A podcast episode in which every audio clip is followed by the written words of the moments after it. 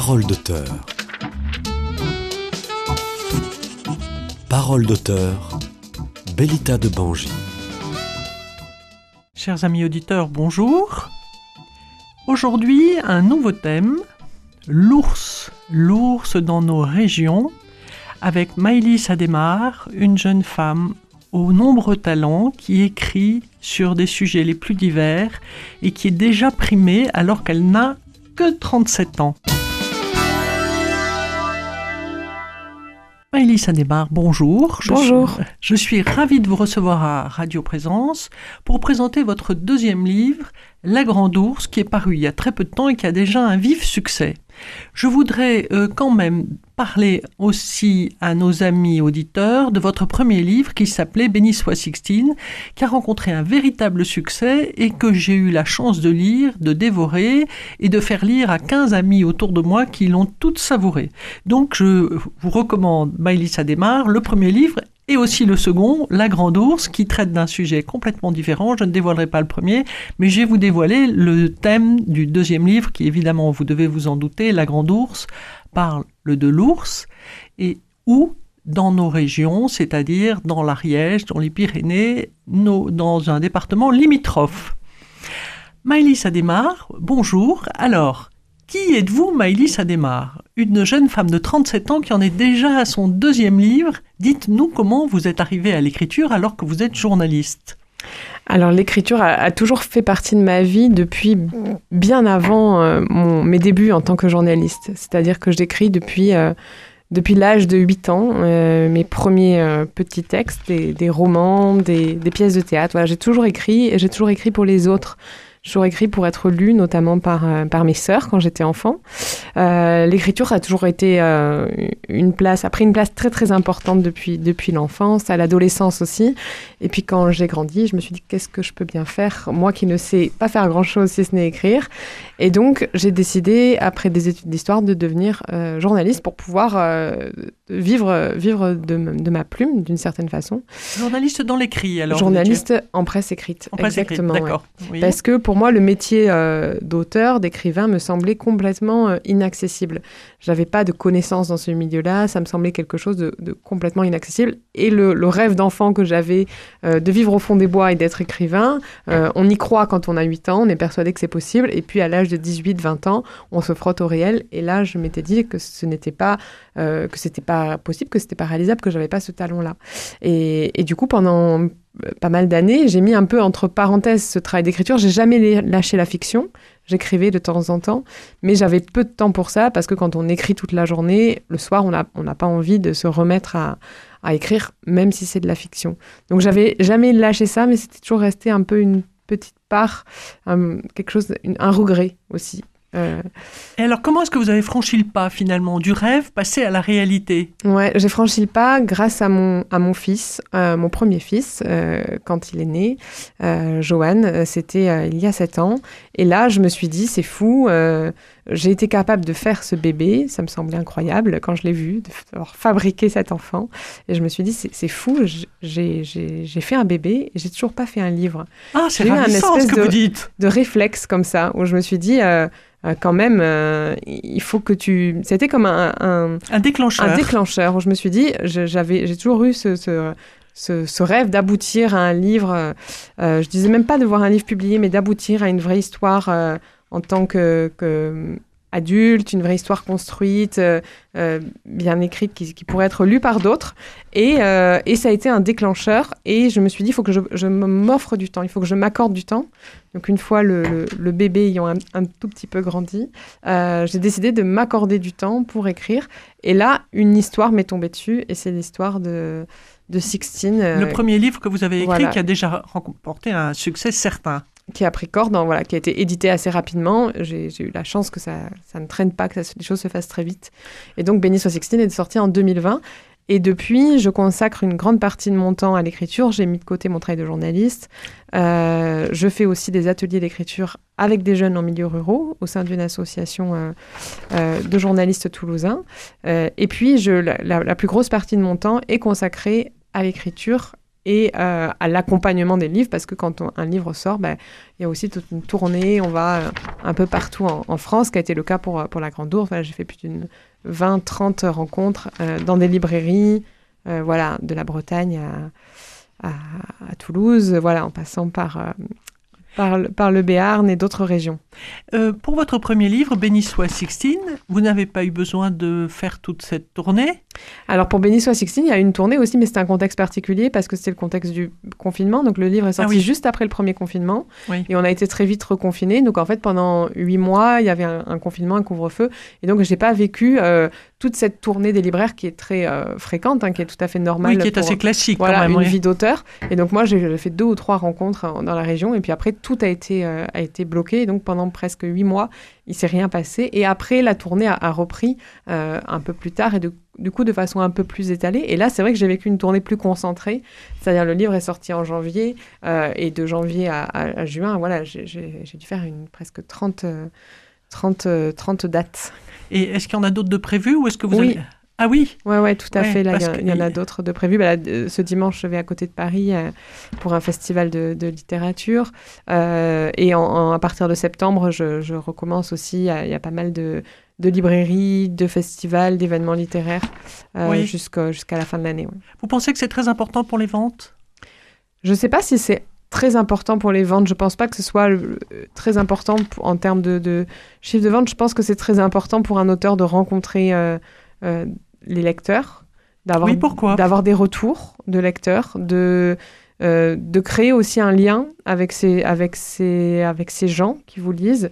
Euh, c'est très étonnant en fait de voir aussi, c'est, ça, ça, apporte quelque chose parce que c'est très émouvant de voir quand un livre euh, a touché des gens, quand des personnages ont touché des gens, de, de, voir qu'en fait on est, on est lié à des lecteurs qu'on ne connaît pas, qui sont pas de notre génération, de notre culture parfois de notre culture même, et qu'on a un lien avec ces gens par ce personnage, par ce livre qui est né, qui est le fruit de notre imagination. Donc déjà, ça c'est quelque chose d'assez émouvant. Et puis ensuite, je pense que c'est très important en fait dans un, la vie d'auteur. Alors on, pourrait, euh, il y a des auteurs qui valent pas, hein, qui vivent. Oui, il y a beaucoup d'auteurs qui refusent. Il y en a qui refusent, qui vivent au fond des mois. Puis il y en a beaucoup qui jouent le jeu aussi parce qu'il y a beaucoup d'événements littéraires. Euh, et, et, puis il y a un lien qui se crée aussi avec les libraires. Euh, c'est-à-dire que avec les, moi, il y a des libraires qui sont devenus des, amis où il y a eu des très belles rencontres et on sait que c'est des gens qui vont continuer à nous suivre, à nous, ah à nous aider dans notre dans notre travail aussi, c'est-à-dire à nous faire des retours euh, intéressants. C'est des gens qui disent beaucoup. Euh, et puis voilà, c'est, ça crée ça crée quelque chose en fait de plus autour du livre. Et, oui, mais parce que si vous voulez, ce qui me surprend, je vais à un salon du livre hein, parce que j'ai l'habitude d'y aller. Je vous rends compte, je n'ai pas encore lu votre livre je, prends un exemple lambda. Donc, comment créer un lien avec vous? Je me dis, bon, j'ai lu des critiques sur vous dans la presse, mais je ne peux pas créer encore de lien avec vous tant que j'ai pas lu le livre. Et ça veut dire, quand vous rencontrez les gens, qu'ils ça implique qu'ils aient déjà lu votre livre. Moi, je fais très peu de salons du livre parce que je suis pas très à l'aise avec le côté être assis sur une, derrière une table, avec les gens qui passent, etc. Euh, je suis pas trop vendeuse, donc je, voilà, j'ai pas le réflexe d'aller c'est pas le même métier, alpaguer le hein. chaland, c'est un autre métier. Un autre métier. Et c'est vrai que moi, ce que je préfère, c'est les rencontres, c'est-à-dire les rencontres organisées par des librairies souvent on parle des bibliothèques où euh, vous venez, les, libraires avant ont, parlé de votre livre, il y a des gens qui l'ont lu, il y en a qui l'ont pas lu, mais les libraires en ont parlé, l'ont défendu, ou les bibliothécaires, et du coup les gens viennent pour, euh, pour entendre ce que vous avez à dire. Donc, c'est un, jeu de questions-réponses.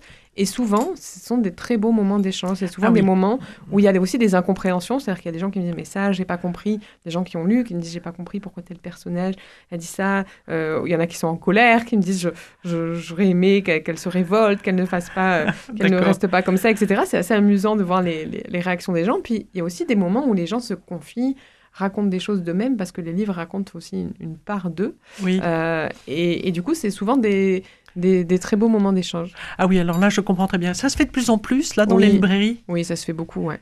Oui, là, tous les événements dont je vous parle, c'est quasiment que ça, que des ah rencontres en librairie ou en bibliothèque ou sur des festivals. Oui, alors là, je comprends. Des, et ça, ça temps d'échange organisés. Oui, oui, ça, ça me paraît absolument passionnant. Mmh, tout oui, à fait. D'ailleurs, c'est exactement ce que je vais faire avec vous. J'ai lu le livre et j'ai envie de vous questionner. Voilà, bah, c'est un peu comme finalement un temps d'échange avec un journaliste, sauf que là, il s'est agrandi, avec, élargi avec tout un, un ensemble de 20, 30, 40 personnes qui sont là. Ah oui, je, je comprends que ça soit passionnant pour vous, d'accord. Oui. Alors, je vais reprendre mes, questions. quand même, parce que j'en ai préparé de nombreuses pour, en ce qui vous concerne. Alors, depuis quand écrivez-vous? Vous nous avez dit finalement depuis la naissance de Joanne, donc qui a été euh, ce déclencheur extraordinaire. Euh, ce qui vous a donné le goût de l'écriture et de la lecture, finalement, c'est inné? Oui, je pourrais pas vous dire euh, d'où ça vient. Mes parents étaient lecteurs, il y avait des, livres à la maison, mais euh, je n'étais pas une, élève, euh, j'étais pas une, très bonne élève. J'ai jamais été, voilà, aller éplucher les, livres. Je lisais beaucoup étant enfant, mais j'étais pas non plus l'élève la, plus scolaire. Je pense que c'était l'imagination qui, qui, débordait. J'avais très envie de, voilà, d'imaginer des histoires. Je les imaginais dans ma tête et après j'avais envie de les raconter, de les écrire. Alors, vous dites, vous parlez d'imagination, pourtant, dans les deux livres que j'ai lus de vous, puisque pour le moment vous n'êtes auteur que de, enfin, en publié pour le grand public, il y a, encore que deux livres, mais ce qui est normal. Euh, moi, je n'ai pas vu d'imagination. Il me semblait que je trouvais que c'était tellement collé au réel, et le premier livre et le deuxième, à part les histoires sentimentales, je dirais, qui sont et encore, je trouve que euh, dans le premier euh, et comme dans le second, les descriptions sentimentales des jeunes couples là sont quand même très très bien, très bien faite, très bien vue, très actuelle, très. Euh, Alors pour moi, l'imagination, c'est quelque chose qui, justement, c'est ça qui m'intéresse, c'est d'imaginer des personnages, de créer des personnages, parce qu'aucun des personnages dont je parle, que ce soit Sixtine dans Béni soit Sixtine ou Zita dans La Grande Ours, n'existe. Oui, oui, oui. c'est une compilation de, de, personnalités différentes que vous avez croisées, que vous avez... Ou pas, ou c'est, des personnages qui sortent de l'imaginaire. Moi, pour moi, l'imagination, ah moi, je n'ai pas envie d'inventer un, autre monde. Ce qui m'intéresse, c'est de, dans un contexte réel, dans un milieu social euh, déterminé, de créer euh, des personnages avec euh, leur personnalité qui est propre, qui ne ressemble à, à personne qui existe à ma connaissance. C'est-à-dire, moi, je, c'est ça qui me plaît, c'est d'imaginer des gens, d'imaginer leur trajectoire et c'est là où je parle d'imagination. C'est imaginer des vies qui n'existent pas, qui ne sont pas les miennes, et qui pourtant euh, euh, vont, vont, vont, vont, raconter quelque chose du réel. Euh, ces personnages que vous écrivez nous accrochent terriblement parce que moi, en tant que lectrice, je les trouve terriblement vrais. Et, et dans le premier livre et dans le deuxième livre, j'ai été scotché, je dirais, par euh, le réalisme de ces personnages que vous décrivez. Et euh, oui, j'ai trouvé que ça, ça pouvait être complètement. C'était pas des. J'étais pas du tout dans la science-fiction. J'étais dans, dans le monde actuel. Moi, je, je trouvais que les personnages, j'aurais pu les rencontrer. J'aurais pu les rencontrer. Voilà. Je, je trouvais que c'était donc imaginaire, oui, mais en même temps tellement bien collé à la réalité d'aujourd'hui du, 21, e siècle. Alors, dans le premier livre, Béni soit Sixtine, c'est moins, région, c'est moins local, mais dans le deuxième livre, qui se passe et à Toulouse et dans l'Ariège, donc ici où nous vivons tous, enfin, puisque l'Ariège est, mitoyenne de, de la Haute-Garonne, j'avais l'impression euh, que ces gens-là, j'allais les rencontrer, vos personnages. Ce sont des, gens euh, et d'ailleurs, c'est pour ça que ça va vous donner, chers amis auditeurs, euh, envie de lire La Grande Ours de Maïlis Adémar, parce que ces personnages sont palpables. Voilà, les, tous les personnages de la Grande Ours, comme dans le premier livre, sont tout à fait. Le premier, peut-être un petit peu moins, c'est un milieu plus fermé, mais le, dans la Grande Ours, les personnages sont palpables. On a l'impression, il suffit de prendre, de faire quelques kilomètres, d'arriver dans l'Ariège, d'aller dans le Cousseran, euh, dans la vallée du Stou, près d'aller près de Saint-Giron, et ces gens qui sont dans le livre, vous, vous, allez les rencontrer. Et après, le couple de Pierrick et de et de. Euh, comment s'appelle sa femme? Inès et Émilie. Ah, son ex-compagne. Et, oui, et, de Zita, l'héroïne. Alors Zita est un autre personnage. Ce sont des gens, euh, je vais euh, euh, sur le quai de la Garonne, je prends un café, j'ai l'impression que je vais les rencontrer mhm. tellement ils sont, ils sont palpables et, bien campés en fait, parce que ça, vous avez une bonne plume. Vous avez déjà beaucoup de talent d'écrivain. Ça, c'est quand même très agréable à lire. Alors, donc, le, la Grande Ours, se passe dans l'Ariège, en Ariège et à Toulouse. Donc pour nous, c'est très très agréable parce que ce sont, de, enfin en principe, les Toulousains se promènent beaucoup. Euh, euh, Toulouse, les Toulousains aiment Toulouse. L'Ariège, c'est à côté, c'est un département qui se développe de plus en plus. Alors on va donc dans la commune du Stou, on va à Auxèze où j'ai eu envie d'aller. Je me suis dit, je vais prendre ma voiture et je vais aller à Auxèze trouver la ferme de Zita, puisque alors l'héroïne du livre s'appelle Zita. Alors, Zita est un personnage quand même hors du commun, mais pas tant que ça, mais pas tant que ça, parce que d'abord, elle a fait Purpan, chers amis toulousains. Mhm. Donc Purpan, tout le monde a entendu parler de cette grande école à Toulouse. Donc elle est euh, toulousaine, ariégeoise, et elle est cultivée, puisqu'elle a fait cette école. Et alors, c'est l'héroïne qui rue dans les brancards de ces Toulousains bobos que vous avez si bien décrits. voilà. Oui, Zita, c'est la fille de c'est la fille de la ferme, c'est-à-dire qu'elle a grandi dans une famille d'éleveurs transhumants donc qui pratiquent l'estive l'été, ils ont des, brebis. Euh, c'est une famille modeste qui vit au fin fond du Couseran, dans la vallée du Stou, à Ossez. Donc, c'est-à-dire, on est au bout du monde. Là, Ossez, c'est le bout de la route. La route s'arrête. Ah. Et de l'autre côté, on peut pas aller. C'est l'Espagne, mais on peut pas y aller. Il n'y a pas de traversée, ou alors il faut y aller à pied ou avec une mule. Mais c'est le bout du monde. Donc, personne ne va là-bas. Ce sont des coins très préservés, des endroits où il n'y a pas du tourisme de masse, il n'y a pas de grosses stations de ski, il n'y a pas de traversée centrale des Pyrénées pour les camions. Donc, on est vraiment à l'écart des, voilà, des gros axes. Euh, sa famille vit là. Elle, elle, elle, a un amour profond pour, euh, pour ses parents, pour sa terre, euh, pour son frère. Et puis, comme beaucoup de jeunes, elle a dû. elle, a fait, elle était bonne élève, donc elle a fait des études, elle est devenue ingénieure agronome. Et, puis le travail, il fallait le trouver. Et elle a eu le besoin d'aller trouver du travail et aussi le désir d'aller plus loin que ces montagnes et de découvrir le monde. Donc elle est partie, elle s'est expatriée pendant cinq ans. Et le livre commence avec le, retour de Zita euh, dans sa vallée. Euh, elle rentre euh, parce qu'elle elle va avoir 30 ans, elle a, elle a un désir aussi de s'ancrer dans son territoire. Elle voit que ses amis autour d'elle commencent à, se marier, à avoir des enfants. Et elle, se demande ce qu'elle fait un peu dans cette vie très vagabonde. Et elle décide de, de revenir chez elle, mais elle sait que c'est pas gagné d'avance. De quoi va-t-elle vivre là-bas? Il n'y a pas de place pour son frère sur la ferme, il n'y a pas de place pour elle. Ce sont des tout petits élevages. Et en plus de ça, ces élevages sont confrontés, euh, d'autant plus depuis quelques années, à la présence de l'ours qui a été réintroduit dans les années 90 euh, et qui s'est, euh, ils se sont multipliés, ils ont fait des petits, et puis ces ours, surtout, ne se sont pas dispersés, contrairement à ce que pensaient les, élites. Euh, les intellectuels parisiens. Les intellectuels parisiens, qui ont, les techniciens parisiens qui ont fait, euh, qui ont choisi de réintroduire l'ours, ils se sont pas dispersés dans le massif. Ils sont, pour la plupart, euh, dans le centre des Pyrénées, c'est-à-dire en Ariège, dans le Couseran. Il y en a euh, plus d'une cinquantaine sur ce territoire-là. Alors, je vais vous donner quelques chiffres que j'ai relevés dans la presse. Il y a 80 ours dans les Pyrénées. Il y en a 60 dans le Couseran. Donc, ils sont tous regroupés autour de la ferme. Il y en a un petit peu dans le Béarn, un tout petit peu dans les Hautes-Pyrénées, mais c'est-à-dire quelques individus. Et ils sont quasiment tous euh, dans le Couseran, euh, sans compter là, on parle, voilà, ces chiffres, c'est des chiffres de ceux qu'on a, on a repérés, c'est-à-dire on, a, on a trouvé leur ADN, euh, leurs empreintes, etc. Ils ont été identifiés. Mais, je croyais qu'ils avaient un collier aussi. Alors ils n'ont pas tous des colliers. Ceux c'est ce que j'ai vu, c'est ce que j'ai Ceux qui ont été réintroduits, mais il y en a beaucoup qui les ont perdus. Puis aujourd'hui, des ours réintroduits, il en reste quelques-uns, mais la plupart sont des, descendants. Donc eux, ils n'ont pas de collier. Ils ont, ils ont... C'est grâce aux, aux, traces qu'ils laissent, c'est-à-dire les poils, les... il y a des prélèvements qui sont faits euh, euh, par l'ONB pour euh, trouver justement ces... pour savoir où est-ce qu'ils sont, où est-ce qu'ils se fixent, comment ils se déplacent, comprendre leur trajectoire, etc. Et donc on sait de source sûre qu'il y en a 80, mais il y en a peut-être plus que 80. C'est-à-dire qu'il y a aussi ceux qui, sont, qui passent en dehors des radars, il y a ceux, il y a les petits qui sont nés cette année, donc on ne on sait pas exactement combien il y en a.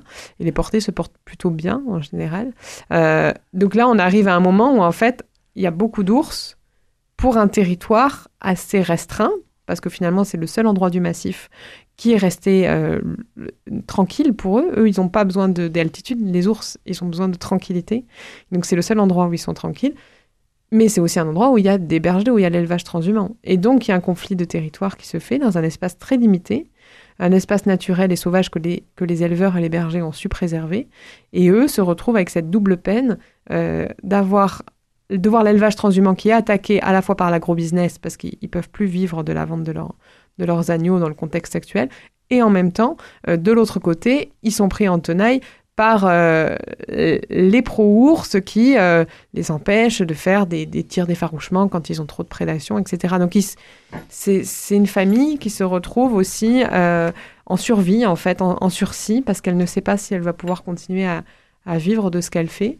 Et donc Zita est dans cette ambivalence où à la fois elle, a envie de vivre, donc elle rencontre Pierrick, ce, ce jeune euh, Toulousain ingénieur, voilà, bobo toulousain. ingénieur aéronautique, très sympathique, etc. Donc elle a envie de, vivre une vie de jeune femme, de tomber amoureuse, de s'installer, pourquoi pas de, de, fonder une famille, etc et d'avoir un travail. Elle a besoin financièrement, voilà, elle vient pas d'une famille très riche, elle a besoin d'avoir un, travail. Donc le travail, c'est aussi à Toulouse. Ah, elle est une jeune femme de, son époque. Elle est une jeune femme de son époque et en même temps, elle, elle, a un désir profond de revenir chez elle. Elle fait des perpétuels pendant le roman aller-retour entre Toulouse et sa ferme, la ferme de ses parents, parce qu'elle a à la fois un désir d'être là-bas, elle retape une cabane qui était la cabane de, une cabane de sa famille, une grange, euh, qu'elle retape en se disant bah, peut-être que je pourrais y vivre, m'y installer.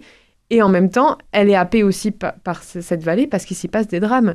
Parce que euh, l'été, l'été n'est plus un moment de répit où les troupeaux sont en montagne, le berger les garde et euh, les éleveurs peuvent faire les travaux des champs. C'est un moment de tension et de peur parce qu'ils savent qu'un drame peut arriver. Les ours sont là et les ours ne mangent pas que des plantes, euh, ils mangent beaucoup de plantes, mais aussi, et notamment en fin de saison, quand il y a moins de, de, plantes, justement, euh, ils, ils, mangent des, brebis.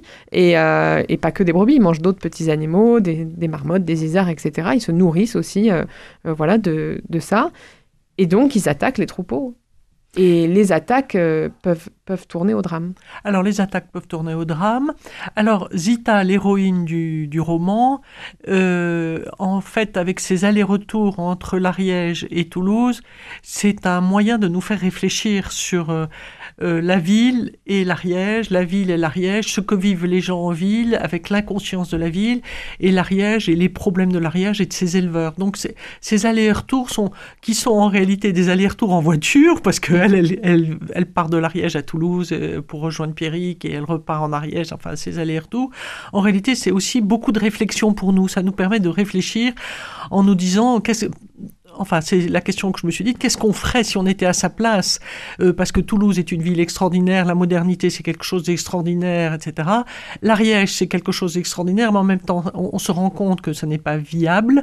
Et euh, donc c'est un, une, façon de nous faire réfléchir, je dirais, euh, sur le, sur le roman, sur le roman, sur cette histoire sentimentale entre Pierrick et Zita. En réalité, il y a matière à réfléchir. Le roman, l'histoire sentimentale peut être prise en détail, je dirais, sur la réflexion que nous, que nous pousse à faire Zita, finalement, mm. sur le monde dans lequel nous vivons. Parce que c'est vrai que moi, ce qui m'intéressait, c'est que autour du sujet de l'ours, en fait, c'est beaucoup plus large que l'ours. C'est pas que le sujet de l'ours, on, le traite dans les médias, les pros, les anti.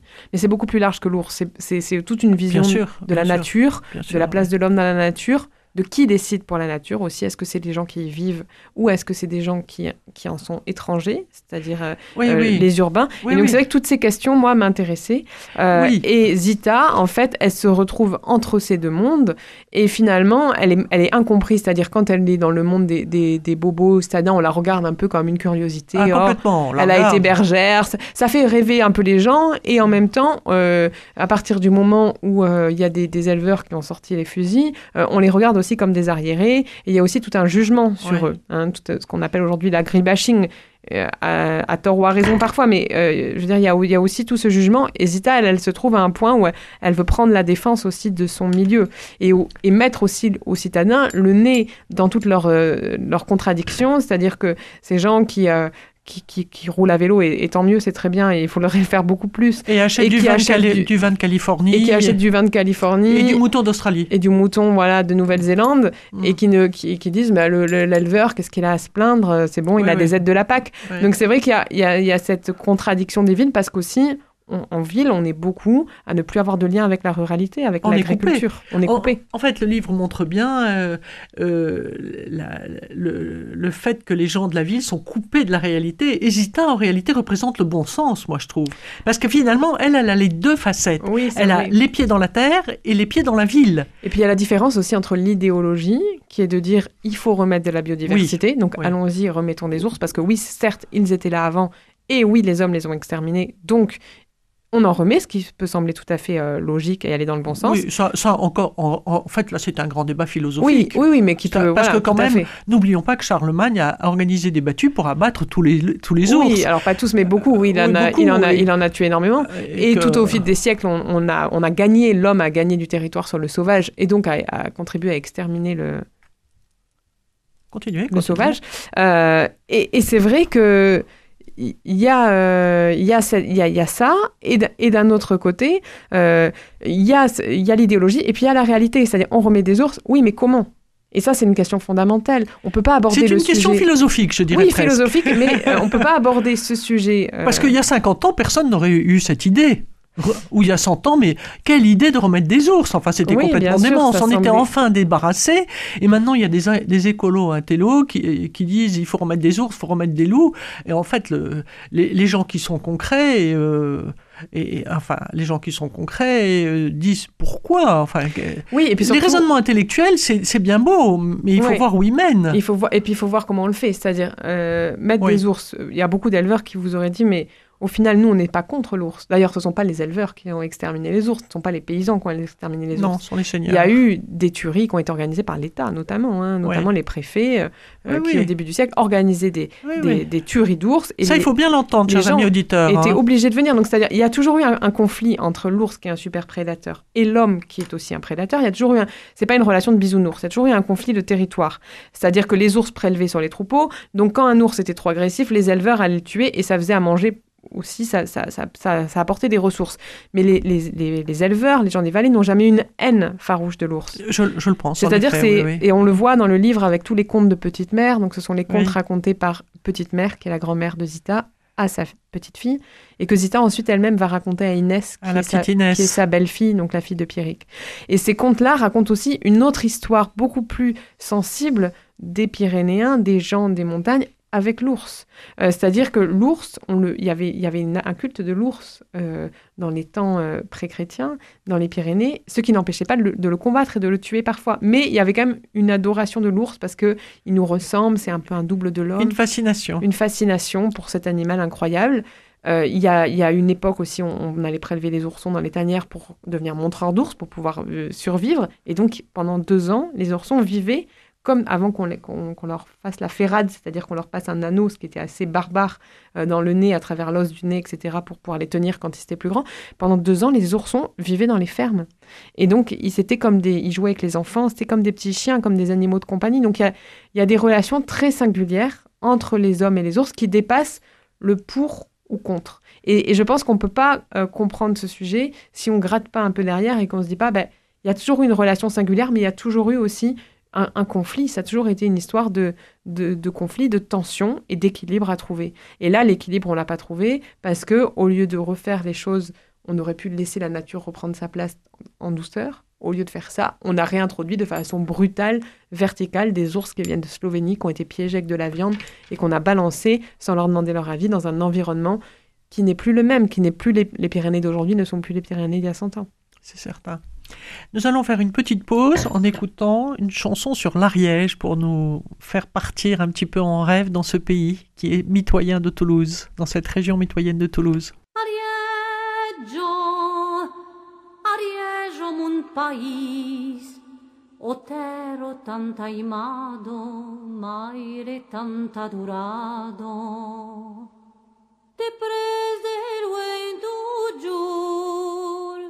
tu non me rejouis, ariège au mon pays.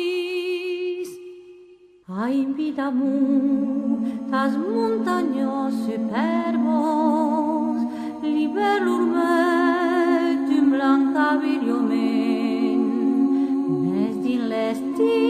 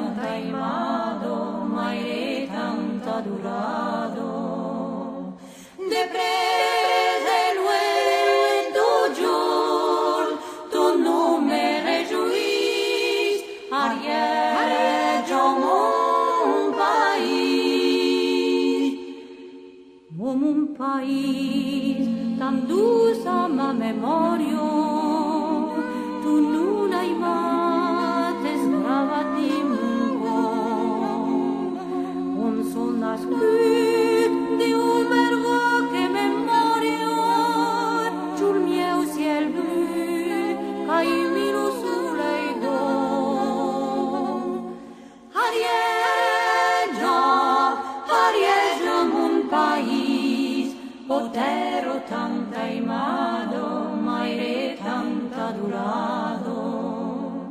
De pre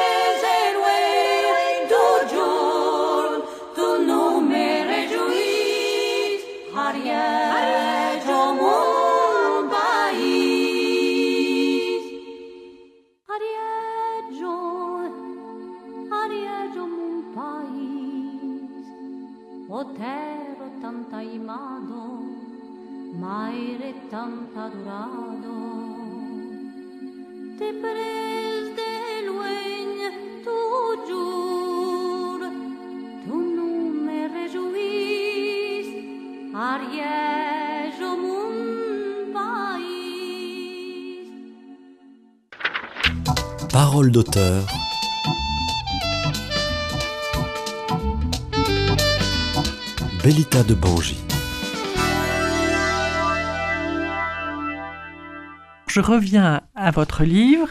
Il y a une question importante que je ne vous ai pas encore posée pour nos amis auditeurs, c'est pourquoi avoir parlé de l'ours?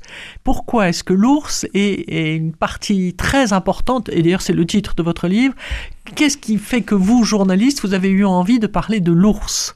Alors l'ours s'est imposé parce que je voulais parler de la ruralité, je voulais parler de la campagne, je voulais parler de ce que c'est que de vivre à la campagne, de grandir dans le monde agricole et de se retrouver à une place un peu en équilibre entre ce monde-là et le monde urbain et du décalage entre ces deux mondes. J'avais très envie de parler de ça et de parler de, de la campagne avec le regard de quelqu'un qui en vient. Euh, moi, j'ai grandi dans un tout petit village de 80 habitants. Euh, on élevait des, animaux. J'ai fait un bac agricole et j'avais besoin que le personnage principal, euh, qui n'est pas moi, mais qui bien sûr s'inspire des choses que j'ai ressenties aussi, vienne de ce monde-là, que ce soit un regard qui soit de l'intérieur.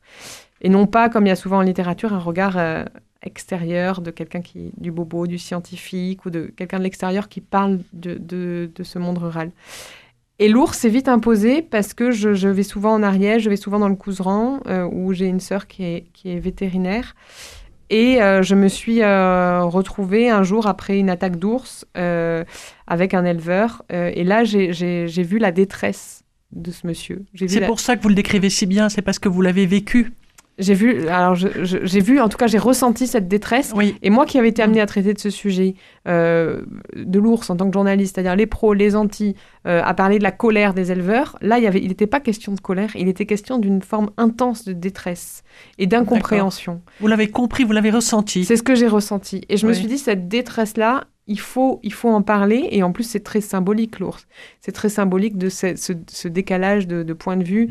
Euh, sur le sujet. Euh, c'est-à-dire que tous les éleveurs, tous les gens qui vivent euh, de, la, de la terre là-bas et qui sont confrontés sur le terrain à l'ours sont contre les réintroductions et sont contre la façon dont ça a été mené.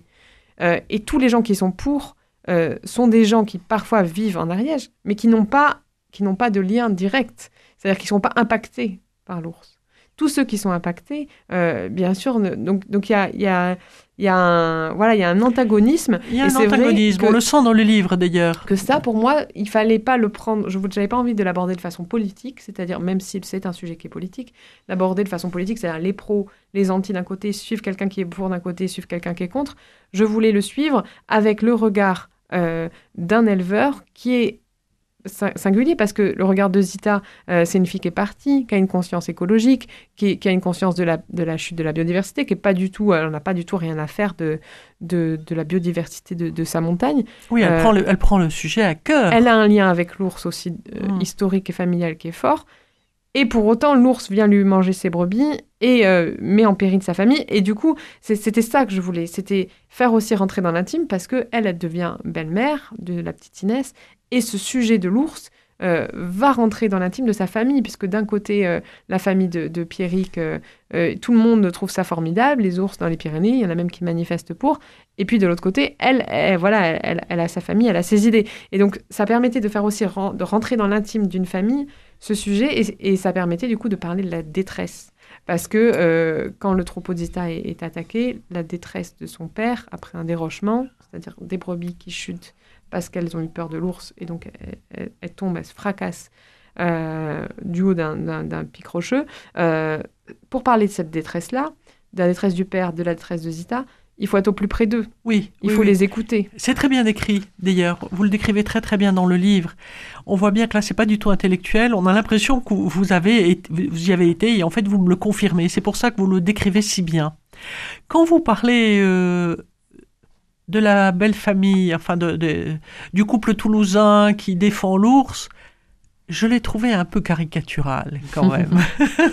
Ces bobos toulousains qui défendent l'ours. Alors c'est marrant parce qu'on ne m'ont pas convaincu pour dessous. on me l'a déjà dit. En même temps, moi je trouve que alors je... visiblement ils n'y connaissent rien. C'est intellectuel. Cette, je veux pas être méchante. Je veux pas être méchante avec eux, mais non, c'est pas euh, votre genre, Je suis moi aussi de, de, fait. Je vis à Toulouse. Je, là, je suis venue en vélo. Je suis moi-même de fait devenue une bobo, comme disent mes, mes amis paysans. Euh, et pourtant, c'est ce que je vois tout le temps, c'est-à-dire euh, beaucoup de gens qui ont des très bonnes idées dans le, moi, des idées que j'estime très bonnes dans, le, voilà, dans l'idéologie, dans le, quand on voit l'idée exposée comme ça, on se dit oui, oui, très bien. Et puis, au fond, euh, il y, a, y, a, quand même un problème de méconnaissance. Ils sont hors sol. Hein. Un côté hors sol. Attendez, moi je les trouve complètement Alors je dis pas qu'ils sont tous comme ça, hein, mais Pierrick, euh, Pierrick, il tente des choses. Euh, il essaye, quand il va dans la famille de, de Zita, il essaye de s'intéresser à la ferme, à la montagne. Lui, il va en montagne pour faire, pour faire des trails, pour courir. Et c'est vrai qu'il ne sait pas ce que c'est que de survivre dans la montagne, d'y vivre l'hiver. Il est un peu caricatural quand même aussi. Je sais pas, moi je trouve qu'il ressemble à, il ressemble à un, un, un, un bobo. Euh, je vais vous dire, euh, je ne pourrais pas dire que c'est le héros du livre. Ah non, mais bien sûr. Ça, c'est pas le héros du livre. L'héroïne, c'est Zita. L'héroïne, c'est Zita. Lui, c'est Zita qui est sympathique, courageuse, battante, etc. Mais alors lui, euh, il est un peu falot quand même. Lui, c'est un, un, bon garçon, moi je trouve. C'est un garçon qui essaye de faire ce qu'il peut. C'est-à-dire, il se retrouve coincé entre une fille qu'il aime qui vient d'un monde très particulier qu'il ne connaît pas, le, monde pastoral, euh, qui est prise dans, les tourments euh, de, l'ours et de tout ce qui va s'en suivre dans le roman, euh, puisqu'il y a, voilà, y a plein d'événements qui vont arriver liés à l'ours. Et donc sa famille est prise dans ce tourbillon-là, et elle aussi. Et d'un autre côté, son ex-femme, sa petite fille, des gens avec qui il est obligé de maintenir des bonnes relations. Et ces deux mondes-là se confrontent et ne s'entendent pas en plus. Et, et, du coup, lui, il se retrouve à un espèce de point où il il sait pas quoi faire. Il est, il est dans une position très, très difficile, très inconfortable. Donc je pense pas qu'il soit fallo. C'est qui Alors après, euh, pardon. C'est pas un héros, hein. non, pas là, vous n'en faites pas un héros. C'est un, c'est un homme. pas du tout un héros. Ni avec Zita, ou quand même quand il cède à tous les caprices de la petite fille. Et alors il dit Zita, un mauvais caractère, mais attendez, quelle est la femme qui ne se serait pas emportée de voir cette petite fille qui est insupportable et mal élevée quand même dans le livre. Et euh, bon, euh, alors je trouve que, si vous voulez, je trouve qu'il est caricatural, Émilie aussi et Inès aussi. Peut-être, je sais pas. Moi, c'est pas, pas, comme ça que je les, c'est pas comme ça que je les ai conçus, mais. Euh, Euh, peut-être. Pour moi, c'était c'est des gens qui ressemblent à la réalité, c'est-à-dire c'est des gens. C'est l'enfant roi alors. Qui... C'est l'enfant roi, les parents. Euh... Je dis pas que c'est l'enfant roi, c'est un enfant qui a des parents séparés et tout le monde fait ce qu'il peut. Hein. C'est un. Je pense que c'est des gens qui ressemblent beaucoup au réel, c'est-à-dire des gens qui essayent de faire ce qu'ils peuvent dans une situation qui est pas évidente. Euh, et il n'y a pas de, de, de méchant dans, dans, cette histoire. Pour moi, euh, ce sont des gens qui font ce qu'ils peuvent avec les connaissances qu'ils ont, avec la, la vie qu'ils ont, et ils se retrouvent confrontés eux aussi à, cette, à, ces événements autour de l'ours qui arrivent et qui vont, les, qui, vont les, qui vont les perturber, qui vont faire exploser cette espèce d'entente cordiale euh, qui est entre tous ces protagonistes. Mais moi, pour moi, c'était pas. C'était d'autres. Euh, je, je, les voyais, tous ces personnages, comme des, gens qui arrivent dans la vie de Zita et qui représentent aussi d'autres façons de penser qu'elle. Je voulais pas qu'une seule façon de penser qui soit représentée, qu'elle ait toute la. Euh, parce que ce qui m'intéressait, c'est cette confrontation. C'est-à-dire d'autres façons de penser qu'elle. Il y a celle de Pierrick qui dit Mais euh, je pense que les ours et les hommes, ils peuvent cohabiter, quand même, on va s'en sortir. Il y a la petite fille qui dit Ah, c'est incroyable d'avoir des ours dans les montagnes, ça l'a fait, ça l'a fait rêver. Mais il y, a, y, a, plein de gens comme ça, il y a, y a plein d'enfants qui, ont, ce regard-là, hein, parce que c'est aussi toute une communication qui, qui, qui est, passé par là. Et puis, il y a le regard d'Émilie, qui est aussi un autre regard, qui, elle, euh, pense que l'élevage, c'est de la maltraitance, qu'elle n'est pas forcément pour l'ours dans les Pyrénées, elle est euh, pour la cause animale en général, elle est végétarienne, elle veut pas qu'on mange d'animaux, et elle pense que les éleveurs sont, sont, des, sont des maltraitants. Et donc, moi, ce qui m'intéressait, c'est d'avoir plein de regards différents euh, sur notre rapport au monde, sur notre rapport à l'animal, qui sont incarnés par Pierrick, par Inès, par Émilie, euh, par la, mère d'Inès qui s'appelle Mimou, et que toutes ces personnes-là représentent d'autres regards sur le monde qui viennent se confronter à celui de Zita. Et c'est cette rencontre, moi, qui m'intéresse. Oui, mais quand même, je, je, enfin, chers amis auditeurs, moi je trouve que Zita semble la seule lucide, la seule à avoir les pieds sur terre, parce que les autres, les, autres finalement ne sont pas très heureux. Euh, enfin, Pierrick n'est pas très heureux, Émilie n'est pas très heureuse, Inès n'est pas très heureuse. La seule qui trouve un, un, certain bonheur, c'est Zita quand même. Et d'ailleurs, à la fin du livre, il se passe quelque chose de, de très surprenant. Faut peut-être pas dire. Non, non, je vais juste dire parce que c'est pas le, Mais ce qui se passe de très surprenant, c'est que la petite Inès, elle en a ras-le-bol de tous ces bobos toulousains. Et où va-t-elle? Elle va rejoindre Zita. Ce qui prouve que finalement, le, instinctivement, finalement, euh, enfin, je me suis demandé si c'était pas euh, le, bon sens finalement de cette petite fille qui est malmenée par des adultes qui sont quand même euh, assez perturbé quand même, qui, lui propose des choses euh, qui sont pas très rigolotes. Et euh, finalement, euh, la petite fille, elle part, elle fait du stop pour retrouver Zita, qu'elle a détesté, qu'elle a critiqué. Finalement, c'est un rebondissement. Bon, c'est pas l'essentiel du livre, mais cette mm. petite Inès, moi, ça me surprend quand même qu'elle aille voir Zita. Parce que je pense qu'il y a alors, je suis pas là pour porter du jugement, dire de quel côté le bon sens, etc. Je pense qu'on on, ah, se débat tous avec notre culture, avec ce qu'on peut, euh, avec nos histoires personnelles. Mais euh, euh, pour moi, il y a un lien avec le, le monde, le monde rural qu'ont les enfants de façon un peu innée. C'est-à-dire que vous prenez n'importe quel enfant, vous le mettez à la campagne ou dans une ferme, il va tout à coup s'apaiser, se calmer, il va s'intéresser à autre chose qu'à un écran. Enfin, bien sûr. Il y, a quand même une réalité de, de ce que la, nature, mais à tout le monde, hein, nous aussi les adultes, ce que la nature nous apporte. Nous, nous tous de la campagne. Hein. Exactement. Tous. Hein. Et ce lien à la nature qui s'est très distendu, euh, c'est quelque chose d'immense. Et je pense aussi c'est ça que Inès recherche, finalement. C'est ce lien à la nature. Et quand vous dites tous ces personnages sont malheureux, bah oui, mais euh, Voyez, voyez, dans le monde dans lequel on vit. Ah enfin, on est quand même dans un monde où, où la, la la, marchandisation des, choses et des gens est reine, euh, où on s'intéresse pas beaucoup aux autres, où on vit dans un environnement très pollué avec une peur aussi euh, du climat, de, des scandales de pollution, etc. Euh, c'est quand même, on vit dans un monde qui est pas qui est, pas évident. Hein, ah mais je suis d'accord, mais ça c'est très bien décrit pour trouver sa place. Et tous ces personnages, qu'est-ce qu'ils font finalement Ils font que essayer de trouver leur place. Oui. Pierrick, il essaie de trouver sa place en tant que père séparé, ce qui est une situation très commune, mais qui est pas qui est pas évidente. Émilie, euh, son ex-femme, elle aussi, elle essaye, elle, pensait qu'elle allait se réinventer une vie en tant que mère seule, mais en fait pas du tout. Elle est, elle est malheureuse, elle aussi, elle n'arrive pas à trouver sa place. Elle est dans un milieu professionnel où il n'y a pas d'avenir, où elle est mal payée, où elle trouve pas de travail. Enfin, euh, c'est, ça raconte pour moi une génération aussi. Moi, je vois beaucoup de gens autour de moi j'ai une trentaine d'années, euh, qui, qui c'est la première génération qui a fait des études longues, euh, qui ont fait des gens qui ont fait plus d'études que leurs parents. Leurs parents parfois n'avaient pas le bac et qui se retrouvent dans un, un marché du travail catastrophique avec euh, pas d'emploi ou peu d'emplois ou des emplois très mal payés ou alors voilà, enfin un- une relation au travail qui est pas très qui est pas très saine et en même temps euh, un- un- une qualité de vie qui est, qui est bien moindre que celle de leurs parents. C'est-à-dire Oui, le- oui, le- finalement, oui. coûte cher, tout coûte cher. On- en ville, on vit un peu serré comme des sardines quand même. Ah oui, ça c'est très bien décrit. Et dans le monde rural, euh, ben, c'est aussi très difficile de trouver. Je veux dire, ce sont des territoires qui sont dépeuplés, qui sont dépeuplés où il n'y a plus de travail et où vivre de la terre aujourd'hui, ça devient de plus en plus compliqué. D'autant plus en, en zone de montagne. Donc Zita, elle aussi, elle n'est pas tout le temps heureuse parce qu'elle elle cherche sa place. Elle est à Toulouse. Quand elle est à Toulouse, elle, a envie d'être à, à. Et quand elle est à Ossèze, elle se dit mais qu'est-ce que je vais bien pouvoir faire pour vivre ici? Euh, Donc elle, est tout le temps. Ce sont des gens qui cherchent leur place en fait dans, dans un monde où il est devenu de plus en plus difficile d'habiter. Oui, ça c'est très bien décrit. Et c'est la même chose pour l'ours. c'est que l'ours, finalement, cherche aussi sa place. Euh, les ours, qui, là, ils tâtonnent. C'est parce qu'ils cherchent des territoires, des espaces où être tranquille et où avoir de, quoi manger. Euh, et finalement, il n'y a, pas assez d'espace pour eux. On, leur laisse pas assez d'espace. Il n'y a pas assez de place. On, a remis ces ours sans réfléchir au fait qu'il n'y avait plus assez de place pour eux. Bah, C'est-à-dire qu'on n'avait pas prévu qu'ils iraient tous dans le cousserand. Ça, c'est oui, on que- aurait pu. Alors, si on avait, si on avait suivi les, les, les, les études des, des chercheurs, qui, on, on le savait, hein, on savait qu'ils peuvent vivre de façon rassemblée sur un endroit. On savait que ce qu'ils cherchent, c'est les espaces tranquilles. Euh, Il y a une ours qui a été tuée il y a quelques années à côté de Lourdes euh, sur une route par un camion. C'est-à-dire, Il fuit les zones où il y a des routes, des camions, et vous avez des routes partout maintenant. Donc, les, les, les, les espèces de poches de nature sans grosse route, euh, sans, sans mouvement, il n'y en a pas beaucoup. C'est le couserand. Et c'est là où ils sont.